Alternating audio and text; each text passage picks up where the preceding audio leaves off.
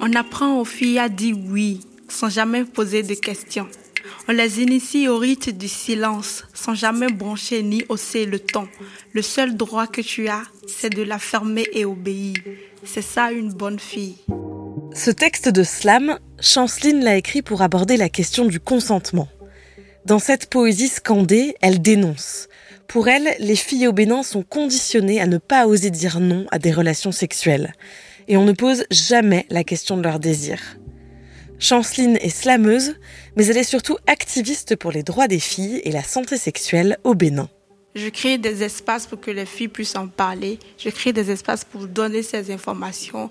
Et c'est comme une nouvelle chance de donner aux filles. C'est comme créer de nouvelles possibilités. On veut réellement briser le tabou et porter nos voix. Elle fait cela bénévolement. Et ce dimanche matin, elle anime une séance autour des grossesses précoces dans un collège d'Avrancou, juste au nord de Porto Novo, la capitale du Bénin. Avrancou, il se trouve que c'est aussi sa ville d'origine, donc là où elle a grandi et où vit encore sa mère. Chanceline organise régulièrement des séances mixtes avec des filles et des garçons.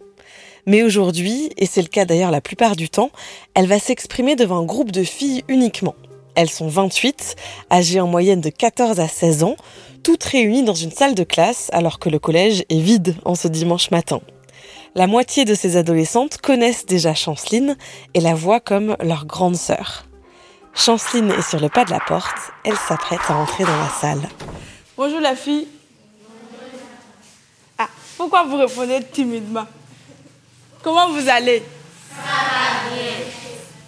Ça va. J'ai l'impression que c'est un peu triste, ou tout le monde. C'est peut-être à cause de la fraîcheur du matin. Donc, on va se lever et s'échauffer ensemble, comme on a l'habitude d'animer. Donc, on va commencer par frotter les mains, comme ça. Et vous faites ça avec beaucoup d'énergie. Hein. Tout le monde fait ça. Si quelqu'un n'a pas chaud dans la paume des mains, ça veut dire que la personne ne fait pas ça très bien. Donc, on frotte. C'est chaud? Oui. C'est chaud? Oui. Ok. Encore plus fort. Ok. On a remarqué que dans la commune, est-ce qu'il y a déjà eu des cas de grossesse précoce dans vos écoles? Oui. Il y a une cas dans notre classe. Ok. Donc, est-ce qu'il y a déjà des personnes ici qui discutent à la maison de la sexualité avec leurs parents? Qu'est-ce que les parents disent en rapport à ça? Oui?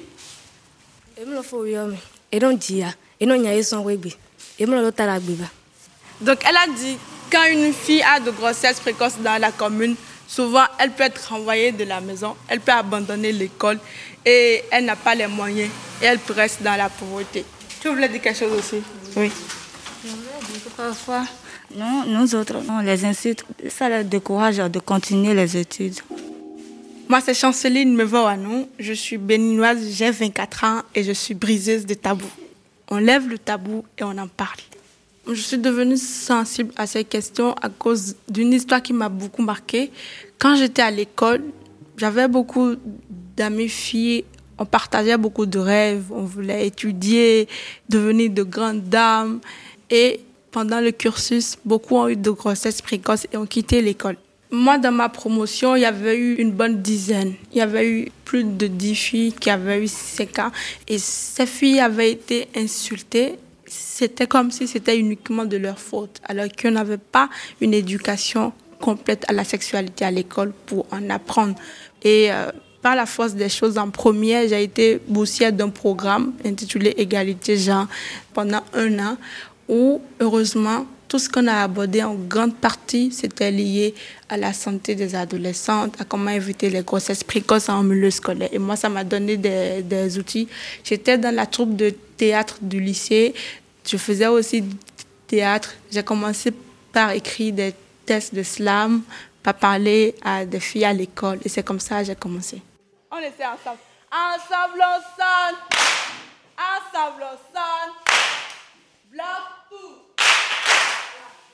Aussi, je dis, ça peut aller. Quand on vous voit avec les filles, avec les adolescentes, vous vous mettez face à elles, vous commencez par des échauffements, taper dans les mains, faire du bruit, taper des pieds, euh, crier aussi. Il y a vraiment beaucoup de jeux dans vos sensibilisations. Oui, parce que même il y a des sensibilisations qui se développent, mais c'est toujours le, le, le régime de la personne qui anime vient comme le professeur, donne des directives, vous devez faire ci, vous devez faire ça. Je me suis dit, si je veux travailler avec les filles dans un contexte où la prise de parole n'est pas déjà très facile sur des sujets tabous, il faut trouver une approche très positive qui met tout le monde à l'aise, où on sent réellement que c'est un espace, un, un endroit où on se sent à la maison, la maison qu'on aurait voulu pour mieux parler, soulever toutes les questions qu'on aurait voulu soulever à la maison on crée la maison idéale. Et alors, c'est peut-être une question un peu indiscrète, mais parfois vous bégayez un tout petit peu sur les mots. Oui, euh, je bégaye et je travaille beaucoup sur ça pour m'améliorer, puisque au quotidien, j'utilise la parole pour parler aux filles. Et c'est en même temps une façon de leur dire on peut avoir quelques petits handicaps et on ne peut pas les laisser nous limiter ou réduire nos voix. Et ce sont de petites différences, mais ça, ne peut pas réduire nos voix ou faire en sorte qu'on ne peut pas s'exprimer. Donc j'ai conscience de ça, j'y travaille et ça ne m'empêche pas de, lever le temps. Vous brisez des tabous comme la question des menstrues, la question de la sexualité. À quelle critique vous avez pu faire face ou vous faites face? Euh, La première critique, c'est qu'elle veut gâter nos enfants, qu'elle veut encourager les filles à aller à la débauche sexuelle qu'elle veut détruire la culture béninoise, voire africaine, qu'elle veut apprendre le sexe aux enfants. Ça, qui vous dit ça? Et des professeurs, et des collègues, et des amis qui me suivent sur Internet, qui font des publications, qui me taguent. Beaucoup de personnes. Les personnes font des publications sur Facebook pour dire des petites jeunes filles vendus à l'Europe, qui ont ramené des choses de l'Europe, veulent détruire nos enfants à l'école et vous devez arrêter ou vous devez juste dire aux enfants abstinence, point. Ça marchait au temps de nos parents, pourquoi est-ce qu'il faut changer maintenant? C'est plus l'époque de nos parents. On va se chauffer un peu. Il y, a, des personnes qui sont en train de somnoler. Donc, on peut se lever ensemble.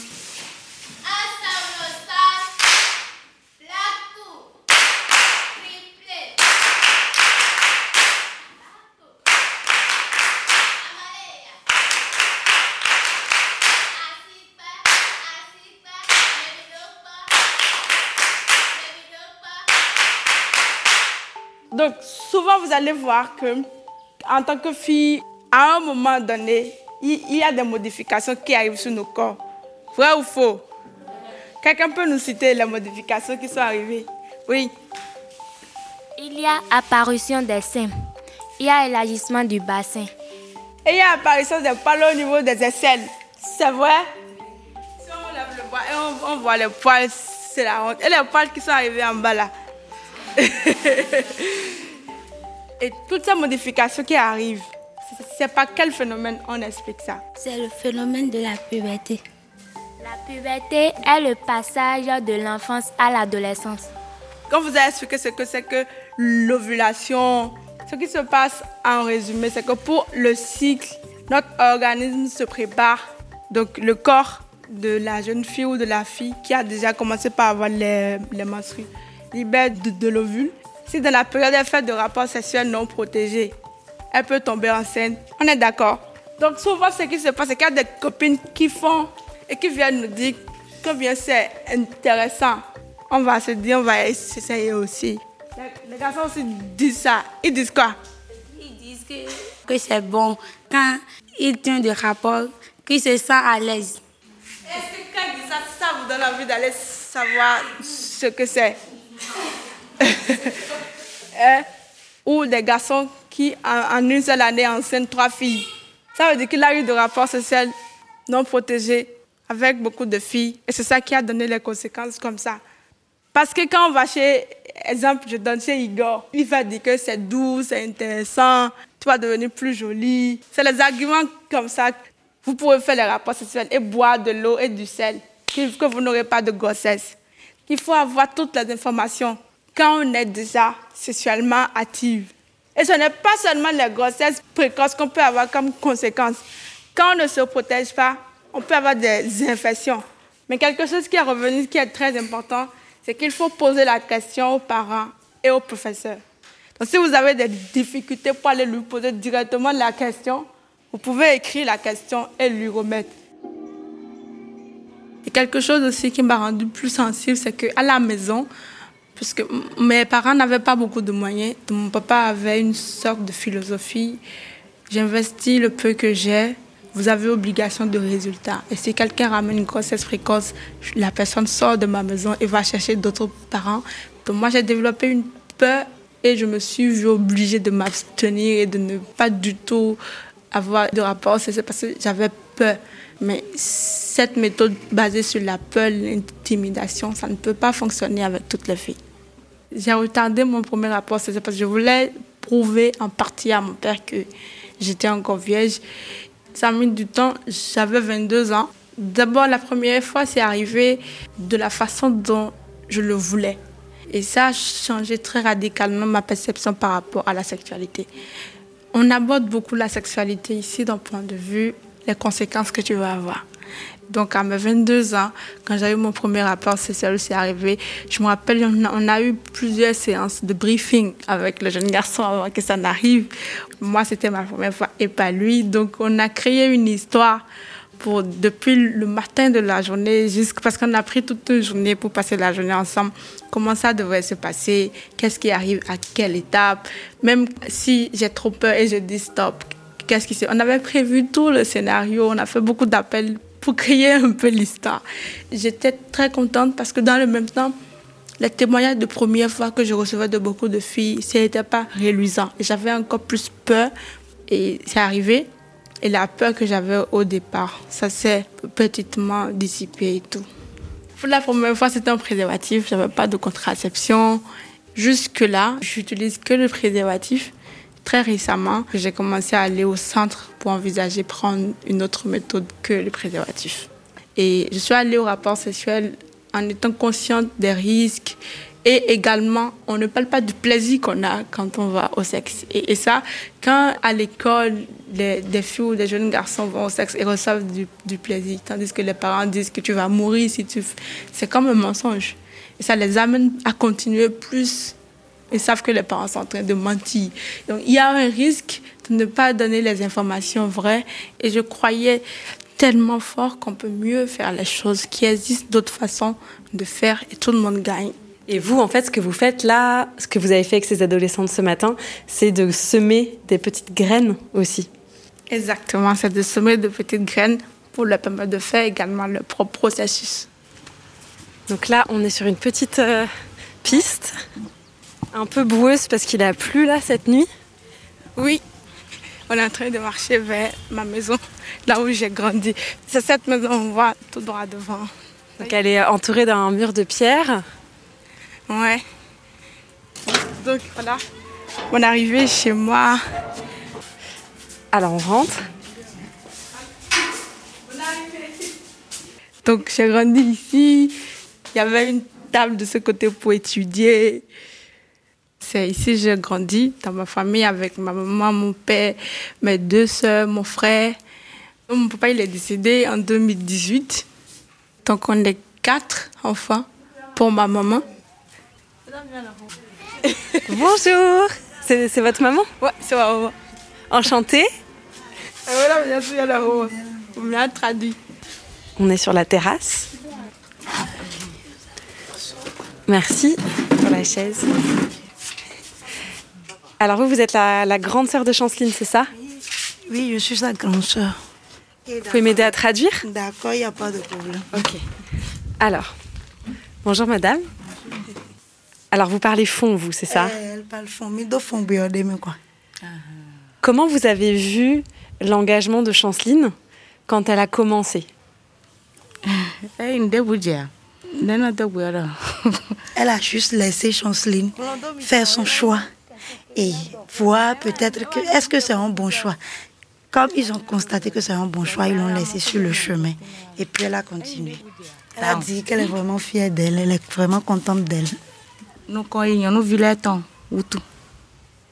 Elle a dit qu'elle pense que c'est pour le bien des filles, pour leur évolution, pour leur connaissance. Donc c'est pourquoi elle est fière de ce qu'elle fait. Parfois, elle a peur parce que les gens l'appellent même pour le dire. Elle m'appelle pour dire, écoute, essaie de te cacher un peu, parle moins fort et tout. Et je dis, ok, d'accord, mais parfois, je peux pas me taire.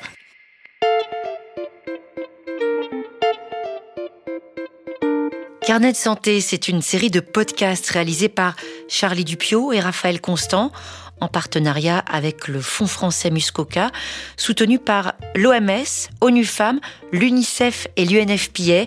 Carnet santé, le podcast et Priorité santé, l'émission sont disponibles sur les sites et applications de RFI. Vous pouvez aussi vous abonner sur toutes les applis de podcast pour ne rater aucun épisode.